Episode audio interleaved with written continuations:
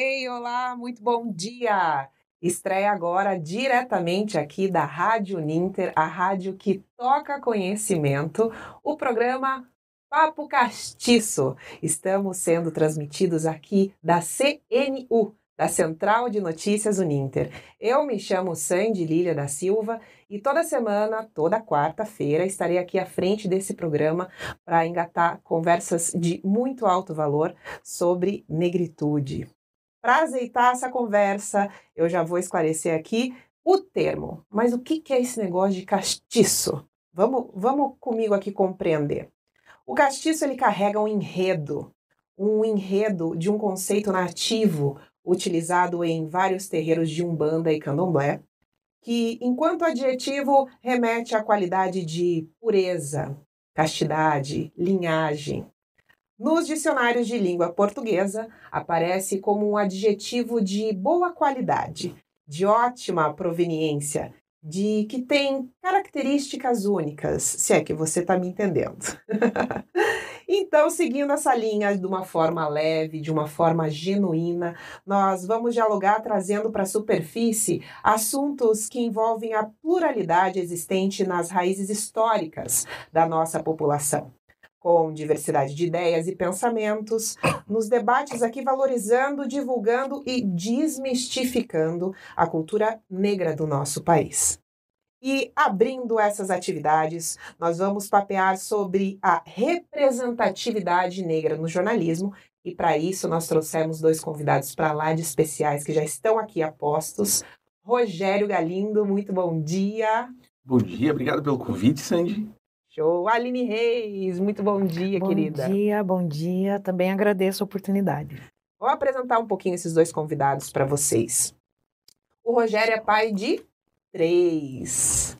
É jornalista, cofundador do Jornal Plural aqui em Curitiba, repórter de política, também bastante interessado em cidades e livros.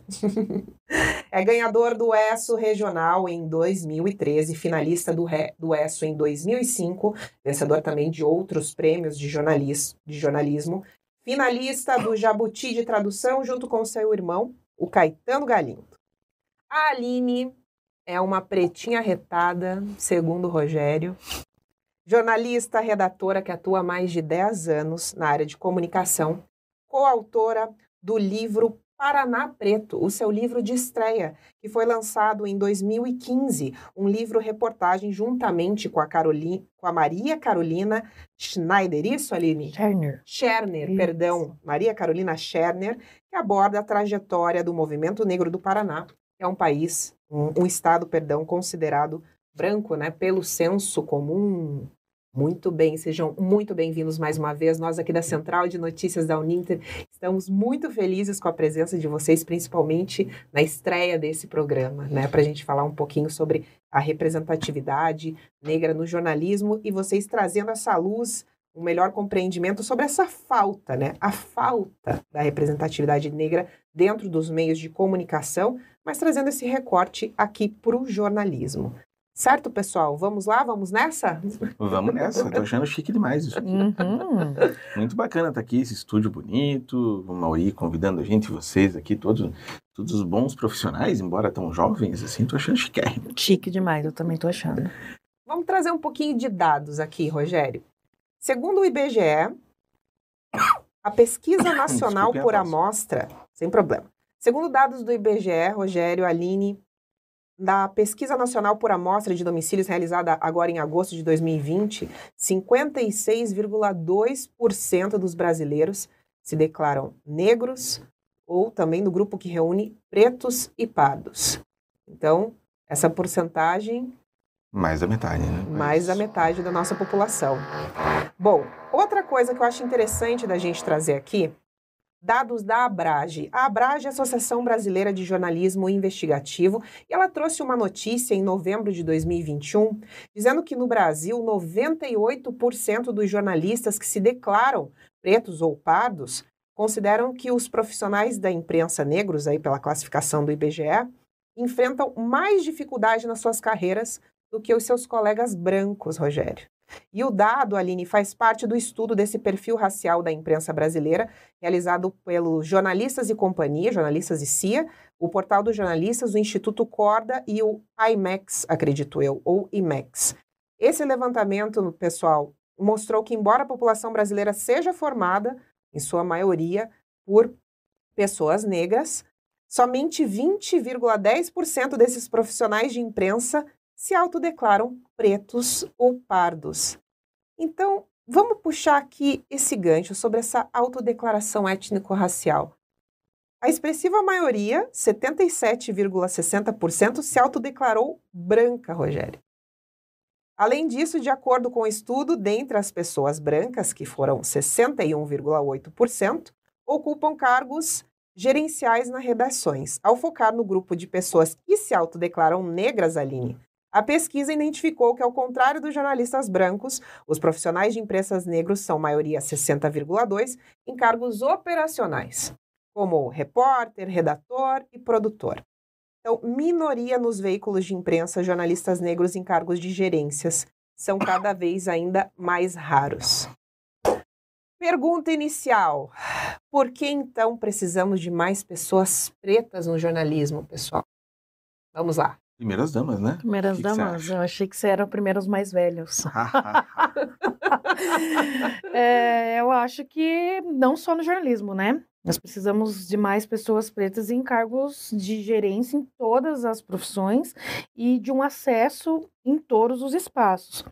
Mas quando a gente fala de comunicação especificamente, é, existe a dificuldade do acesso à educação superior que possibilita, em, em, muitas vezes, essa, essa entrada no mercado de trabalho de mídia, né? O jornalismo é um trabalho que é, depende muito de estudo, né, de qualificação. Então, demanda muita, muito, muito tempo da pessoa para se preparar para ser jornalista, né?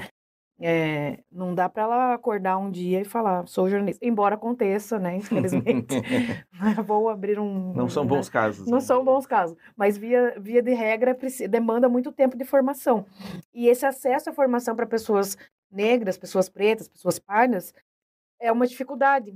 Então, eu acho que o primeiro ponto em não ter tantas pessoas negras em redação, além do racismo estrutural mesmo, né, que é cercear esse, esse acesso, é a questão da educação, né? Nós tivemos há 10 anos, 15 anos, é, boas ações de políticas afirmativas, né, como as cotas, depois a aprovação da Lei 10.639 de ensino de cultura africana e afro-brasileira em escolas é, públicas e, e, privadas de ensino regular, mas é, houve um retrocesso nos últimos anos em relação a isso. E isso, será, né? né? Por motivos que eu acho que todos sabem. É, mas a ideia é, é, não, não é que as, as, as mídias não querem contratar, não é só isso. Também tem isso. Mas existe uma questão educacional por trás, né? Então é um longo caminho a ser percorrido, né? E eu acho que isso assim, é um bom diagnóstico, né? E respondendo assim, por que, que seria importante que isso mudasse, né? Porque uh, hoje, além de todos esses problemas né, que a gente já sabe, tem aquele fato que a, a criança, o adolescente que está vendo TV, que está vendo jornal no, na internet hoje em dia, não se vê representado ali, né? E daí pensa, isso não é para mim. Né? A partir do momento em que você liga a TV e os jornalistas que apresentam os programas, que fazem as reportagens, são majoritariamente brancos, e não são brancos, né? normalmente loiros, de olhos azuis, e com um corpinho Magros, magrinho né? e Simétrico. todo dentro de um padrão, quem está fora desse padrão olha aquilo e diz, olha, isso não é para mim, eu vou fazer outra coisa, né? Eu vou fazer as coisas em que eu vejo que eu que, que são possíveis para mim, né? Até tem todo esse, esse, esse debate, né? Por exemplo, esses dias saiu o trailer da Pequena Sereia, o Nossa, filme sim. novo da, da Disney, acho que é da Disney, né? E, e mostrando a Pequena Sereia, a Ariel, que no, na versão anterior era bem branquinha, agora com a pele mais escura. E teve gente que ficou chocada, querem cancelar a Disney já. E, por outro lado, eu vi já em redes sociais, em outros lugares, crianças negras vendo aquele trailer e pela primeira vez se sentindo Uma princesa. é uma princesa, uma personagem de um, de um mundo de fantasia. Uhum. Aquilo também passou a ser possível para elas. Assim como quando você viu o Obama presidente, muita gente pensou, opa, então dá para um negro ser presidente, né? Um negro chegar aonde ele chegou. Então tem muito isso, assim, de você criar espaços para as pessoas negras para que elas se sintam representadas e, e as, as, novas gerações se sintam estimuladas, né? Porque eu, por exemplo, né, é, quando era criança, quantos jornalistas negros eu via na TV? Quantos? Não sei, não lembro. Não lembro de um. Não lembro de um. Talvez a Dulcineia, que acho que quando eu era criança, criança de verdade não tinha, né? Uhum. Ela não estava lá ainda. O Erivelto depois, mas é. Tanto que a gente sabe, né? A gente lembra. Conhe assim. E a gente se conhece todos, né? Ah, é, um ou dois na Globo Nacional, Heraldo Pereira, mas. É Agora Maria. Uhum. Hoje em dia tem um pouco mais, mas não muito mais. E certamente não a ponto, como você falou, de representar a proporcionalidade da população brasileira, né? Não precisa mais, e precisa, porque, além de tudo, outra coisa, assim, né? Só essas pessoas podem falar das dores delas. Né? A gente viu recentemente, por exemplo, no último dia 20 de novembro, que é o Dia da Consciência Negra, o Diego Sarza, que é um, um repórter negro, saiu aqui de Curitiba, inclusive, né? Meu colega de turma. Muito bom, um menino, e começou a ganhar espaço na mídia nacional, hoje está na Globo News. E no dia 20 de novembro, ele, que é, assim, normalmente ele lê as notícias, Sim. naquele dia ele escreveu um editorial sobre a, situação dos negros, etc. Uhum. Só ele ali podia fazer isso. Os outros não têm o direito de fazer isso, para começar. E segundo, mesmo que tivessem o direito, né? Não, não saberiam. Não tem conhecimento, não tem o conhecimento causa, de né? viver aquilo, né? Então é, é, fundamental e acho que o plural tem, tem feito um esforço para isso, né? Colocando as meninas da periferia e tal, porque a gente sabe o quanto isso é, é, é relevante. Narrar a vida de quem, quem tem histórias diferentes para contar também, né? Não só das moças loiras de olhos azuis que estavam lá desde sempre. Né? Nada contra também. Isso traz um, um gancho para que nós consigamos entrar aqui numa outra questão, né? Então, vocês acreditam que as linhas editoriais ainda são conservadoras e elitistas? Não no plural. Né? É, mas se a gente pegar a mídia comercial em geral, né, acho que não tem dúvida, né? Conservadoras, elitistas e, e excludentes, né? Porque, assim, se você pegar os jornais normais, digamos assim, os grandes jornais, né, que existiam antes dessa onda dos novos veículos de internet, eles você exige muito dinheiro, você ter uma TV, ter um rádio, uma rádio, né, uma emissora, um jornal, um jornal no sentido tradicional, né, uma rotativa, uma redação enorme. Não é qualquer um que consegue fazer isso. E quem tem dinheiro para fazer isso? São sempre as mesmas pessoas. São pessoas ricas, são pessoas brancas em geral. E essas pessoas não têm interesse em mudar o mundo que está sendo tão generoso com elas. E mesmo que esse mundo esteja sendo menos generoso com outras pessoas, né? Então não é, não é nem aqui a gente ficar assim de pensar em maldade. Ou... É, é natural que essas pessoas queiram preservar uma ordem social que é benéfica para elas. Então eles não vão pensar em por conta própria, se não houver uma pressão, se não houver alguma coisa, em fazer as coisas de um jeito diferente. É normal que eles queiram manter o mundo na mão das pessoas que são como eles. E isso é, é uma situação excludente, assim, é uma situação que vai manter de fora as Alines, os Rogérios. Lógico, né? Às vezes a gente fura bolha, tem gente Mas que é chega lá. exceção, não é a regra, né? É a exceção, e daí vira aquela coisa assim de. Em inglês têm uma palavra para isso, né? Que é token, assim, que é. Às vezes tem uma redação de 50 pessoas, tem um pretinho lá que é pra poder dizer, não, a gente também concorda. Uhum. Né? Aquela história, até tem amigos pretos. né? Uhum. Até tem amigos que são. assim. Então, assim, mas eh, em geral, você pega os grandes meios de comunicação ainda hoje são bastante excludentes. Eu tô falando demais. Aline. Não, e aconteceu, você, citou a Globo News quando o Sarza estava lá. Eu acho, eu não sei se ele estava lá ainda à época, né? Mas hou- houve um debate também, eu acho que 20 de novembro, alguma coisa nesse né? sentido. E daí todos os jornalistas no painel eram brancos, né? E aí a- as pessoas começaram a interagir nas redes sociais dizendo, escuta, como é que vocês estão fazendo um debate aqui sobre diversidade racial, sobre direitos humanos para pessoas negras, e aí vocês não têm pessoas negras. E daí no, no Jornal da Noite ou no Jornal do dia seguinte, eles mudaram a bancada e conseguiram reunir cinco pessoas negras Existem. existem para poder fazer o Mas sabe jornal, que né? isso mudou, né? Eu tava vendo um debate sobre. Na época que começaram a discutir cotas de universidades, eu acho que foi na Bahia, o debate veja na Bahia, né? Um lugar totalmente negro, e no palco tava, tipo, Demetrio Magnoli, a... todos brancos. E daí, no final do debate, né, tem esse vídeo na internet. E daí, um, um- uma pessoa na plateia que se revoltou com aquilo, né? Que os caras estavam tudo falando que isso era coisa de negro fascista, querer umas coisas horrorosas. Aí um cara se revoltou e, e pediu a palavra, um negro na plateia, e daí não quiseram deixar ele falar, assim, tipo, o único negro que ia falar no debate... Não pode. Não pode, porque daí o cara tava sendo autoritário e querendo tolher, e o cara falando, mas vocês são brancos, deixa pelo menos eu... Isso eu acho que mudou. Hoje em dia, a Globo News teve que rever, né? E outros veículos estão tendo que Uhum. rever. Assim, não- pessoa- hoje em dia não, não é mais aceitável que você faça uma barbaridade dessa. né? Uhum. É, eu acho que tem também muito do. Você falou das linhas editoriais conservadoras, eu acho que o público hoje também cobra Uhum. posicionamentos diferentes da mídia em relação à representatividade. esses, esses dias estava rolando um debate também na Globo News, né? fazendo propaganda Globo News aqui. É. É, e aí o Marcelo Cosme falou da sexualidade dele, né? A- a- eu sou casado, meu marido assim, tal, tal, tal. Então, assim, esse tipo de posicionamento, se você for pensar 10, 15, Não era 20 possível. anos atrás, a pessoa não poderia, ou seria no mínimo orientada a não expor esse tipo de, de intimidade, né? Ou a vida pessoal dela, é, quando destoava do padrão, né? De Uhum. heterossexualidade, ou enfim. E agora o público exige que isso aconteça, né? O público Não todo sabe, o público, né? né? Não, é lógico. O público né? progressista e que defende Mas, mas já é, um- já é uma, uma, uma porcentagem expressiva e Sim. barulhenta da sociedade. barulhenta e isso força, né? Porque antes isso era falarem. silencioso, né? A pessoa sofria e E não, não falava. tinha para onde. né? E agora não, né? Nas A rede social sociais, potencializa mudaram muito isso. isso. né?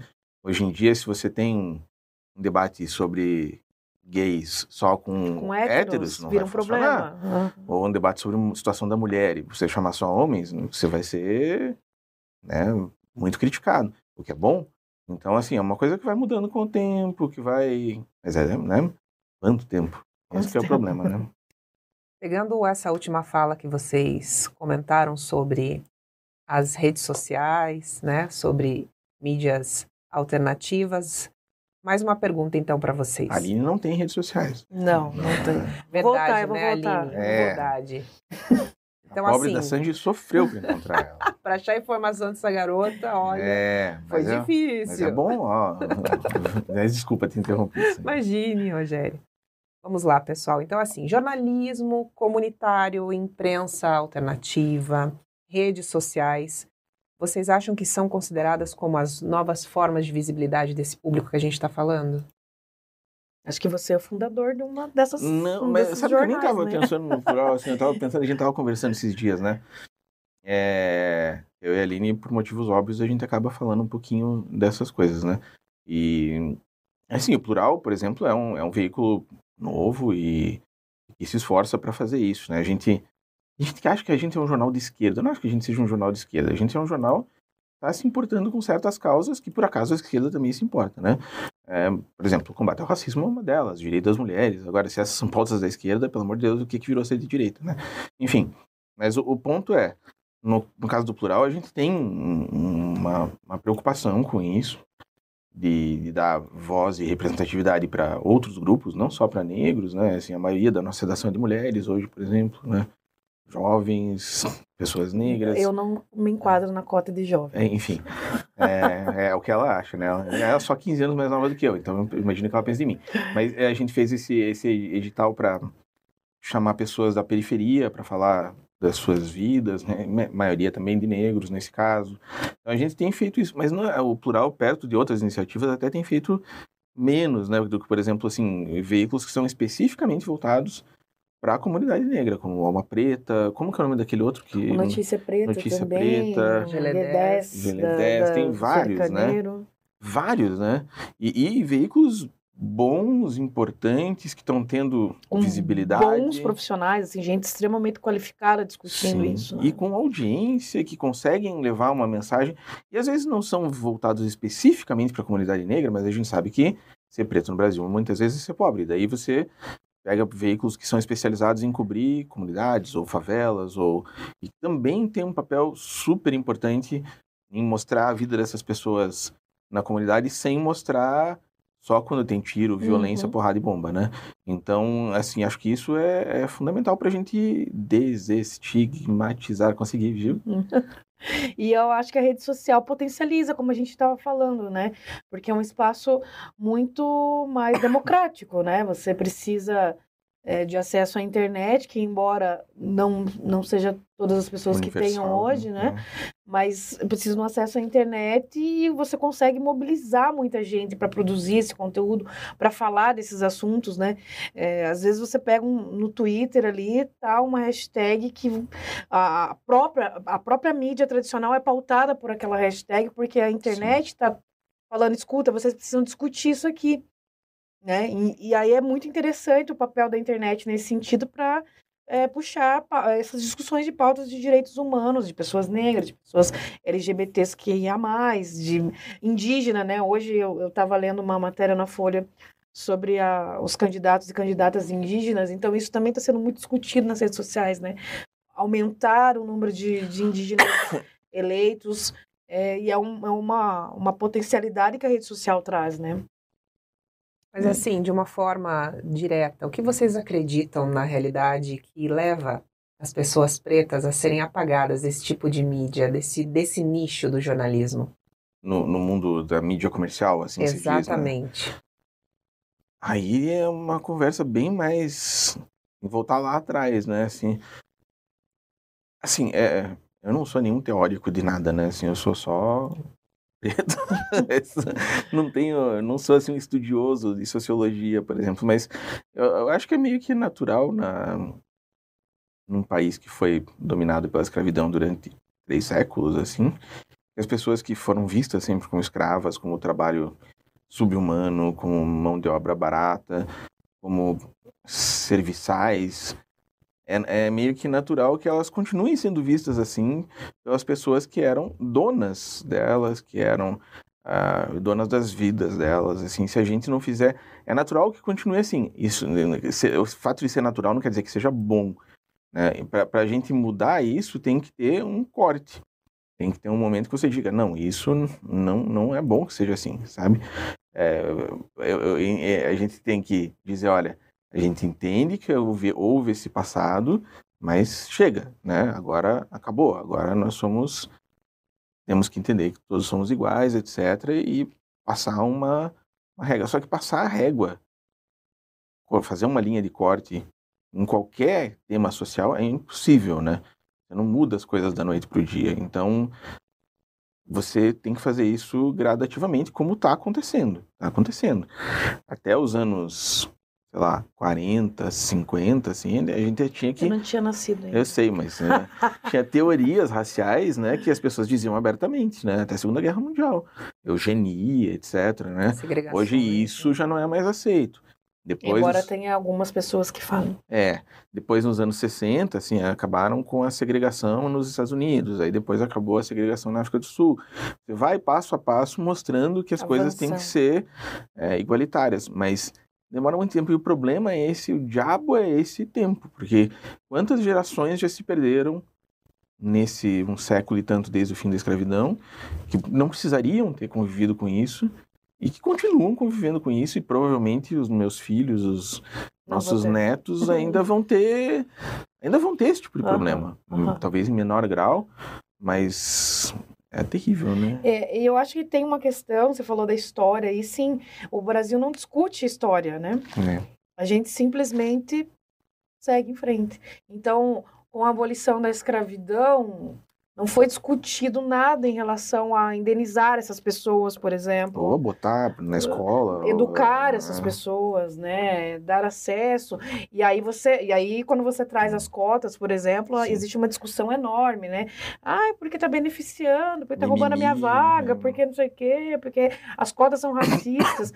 você simplesmente não discute três séculos de, de escravidão. E aí você. Não é só isso, né? Volta no período da ditadura, que o que aconteceu? Teve uma anistia ampla e restrita. E a gente não discutiu. Sim. Gente morta, gente torturada. Quem são essas pessoas que foram mortas, que Nisso os americanos né? têm uma coisa diferente, né? Assim, porque eles estão o tempo todo falando disso, Discutindo, né? O tempo voltando todo. nisso. É, É como na Alemanha filme, você falar fazendo- de nazismo. Sim, Isso tem se que falar. o tempo todo, não pode, a gente Porque não se aceita você não fala, isso. a coisa volta, né? Exatamente. Exatamente. Exatamente. E no caso dos americanos, eles têm, né? Desde, sei lá, os Panteras Negras, o Malcolm X, o Martin Luther King, então o tempo todo Voltando, voltando nisso, naquilo né? e- Doutora Angela Davis. É, é, exatamente. E daí agora a gente tá aqui, assim, a gente tem um movimento negro importante, forte e tal, mas não, A gente não não consegue ter a né? mesma penetração, a mesma. Enfim, mas aí vai mudar, vai mudar. É, a gente volta nas redes sociais, né? Eu acho que as redes sociais dão voz e dão luz a teóricos que são teóricos importantes. Almeida. Silvio de Almeida, e antigos, Abdias do Nascimento, Sim. a própria Sueli Carneiro, né? Que Sim. é maravilhosa. E assim, a, a vida inteira discutindo essa questão racial, e aí agora. as Agora esses novos, né? O Itamar continuar, né? Vieira, o Jefferson Tenório, né? várias pessoas que trazem esse debate. Então, eu acho que você perguntou aí das redes sociais e do papel, e o, o que, que- o que, que, o que que dá para fazer para mudar. Tudo isso. O movimento negro já fez, já faz isso desde que a primeira pessoa escravizada chegou aqui, É. né? Resistir e, e dizer, olha, nós somos pessoas, nós somos humanos.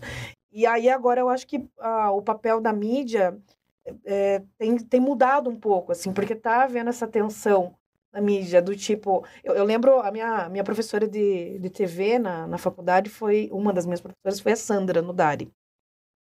E ela é uma mulher branca, mas o cabelo dela é enrolado. Sou igual a Valente. Você assistiu aquele filme da Disney? Valente? É. Vamos fazer propaganda da. É verdade, da Disney também. É. isso. É, é um, então, o cabelo dela é um cabelo, né, volumoso e tal. E eu lembro que na aula ela falava assim: não, quando eu trabalhava na TV, eu tinha que acordar todo dia mais cedo para fazer chapinha no meu cabelo e tal. Isso é inaceitável hoje. Mesmo branca. Mesmo branca.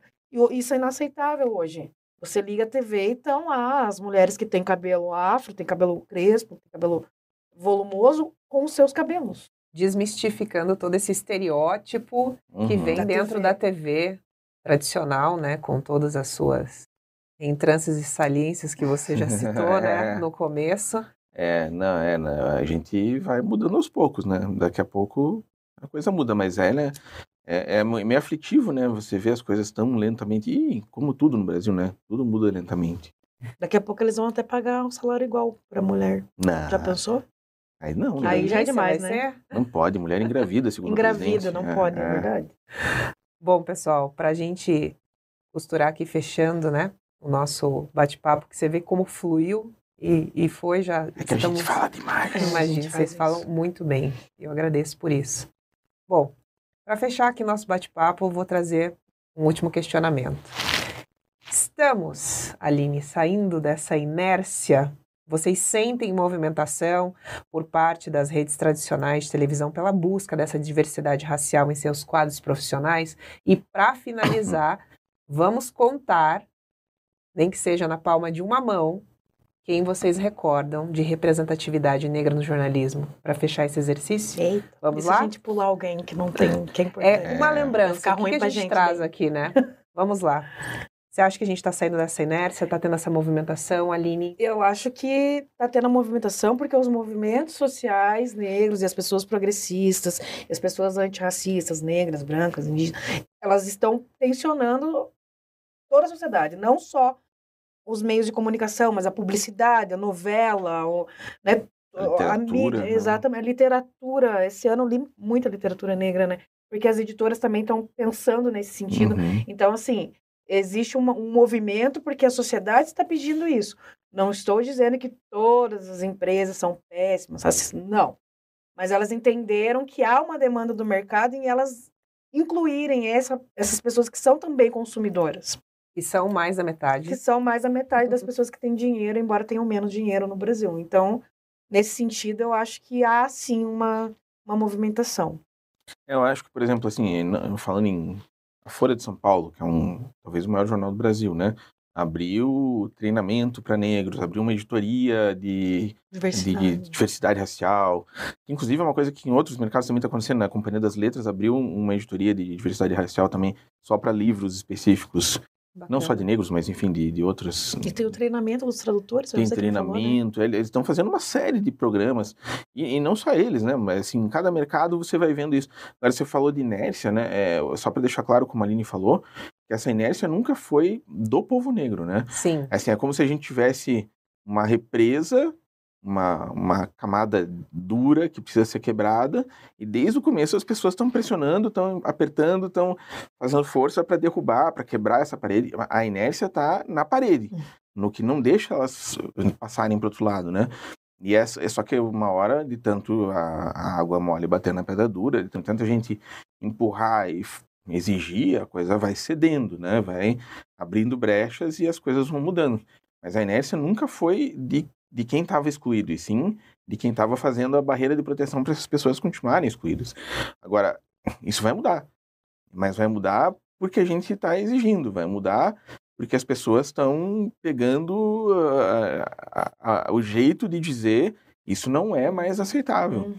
A gente, aqui, né, você, assim, uma moça negra, elegante, apresentando, a gente aqui, nós, jornalistas que já temos, né, uma certa carreira tal, parece uma coisa suave, que as coisas estão andando. Mas não, isso é na base da pressão, da força.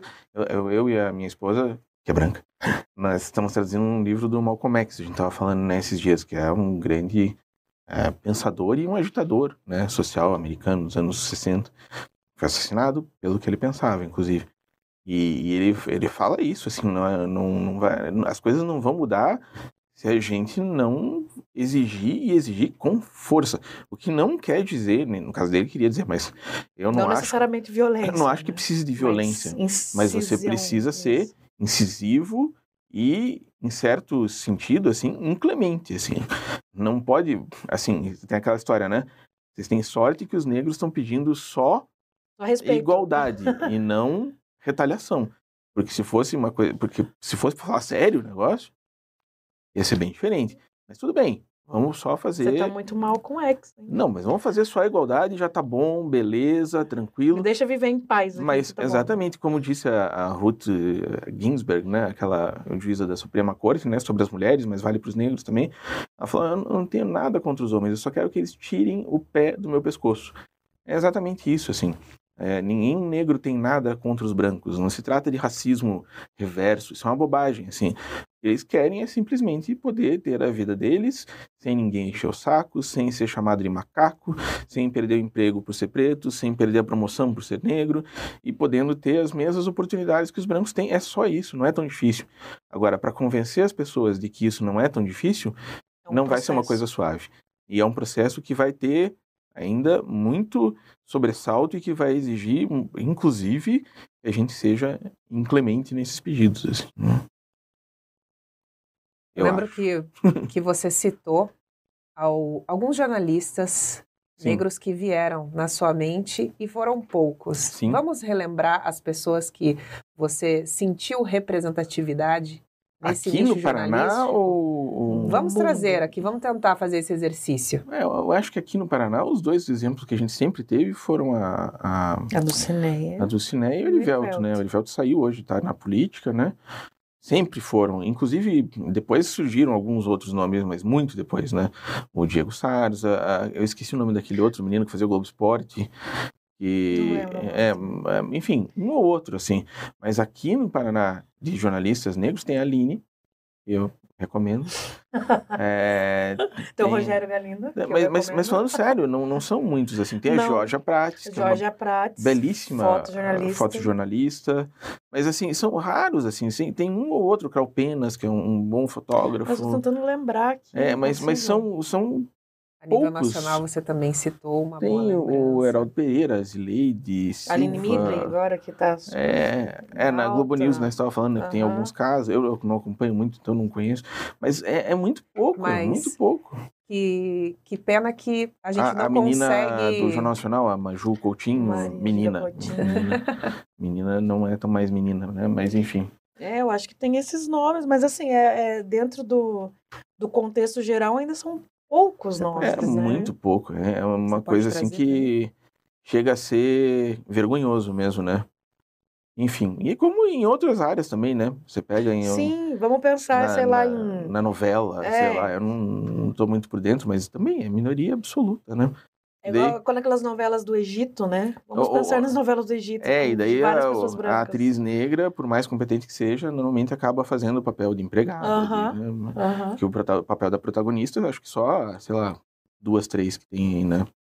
A Camila Pitanga e mais os. Araújo. É, mas é muito difícil. Enfim, as coisas vão mudar. A tua geração, Sandy, ainda vai ver coisas muito melhor. boas, Aham. mas não vai ser uma coisa tão tranquila, assim. Eu acho que... Eu, eu, eu, eu tenho pra mim, assim, que cada vez mais, assim, eu...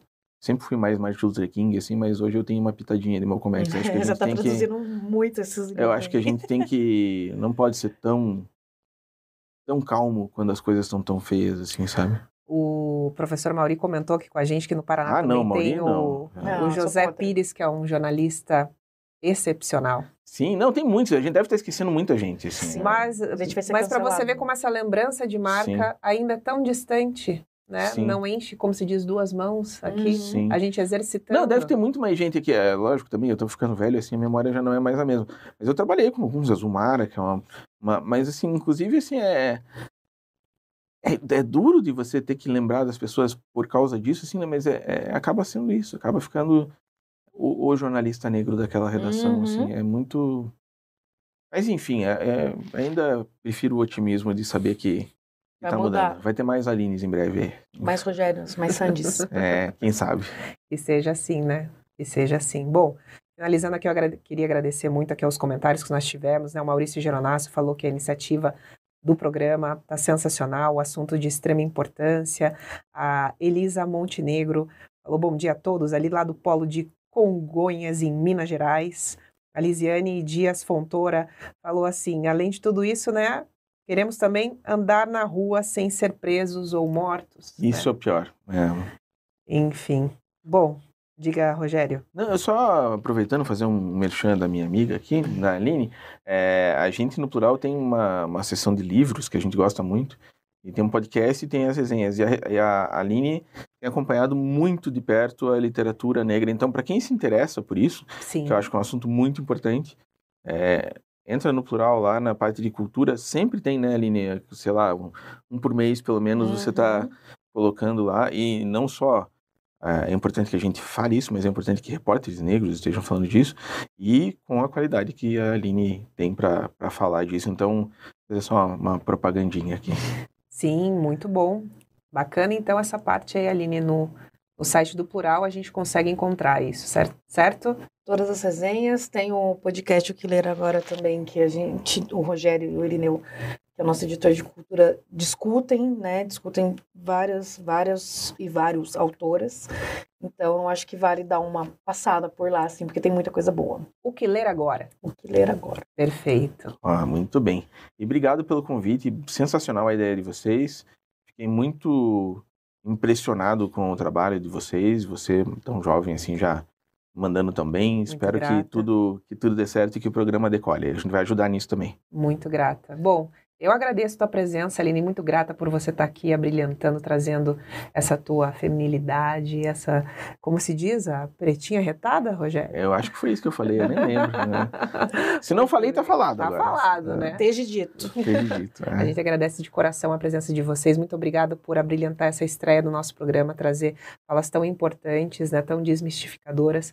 A CNU, a Central de Notícias Uninter, assim como a Rádio Uninter, são muito agradecidos pela presença de vocês.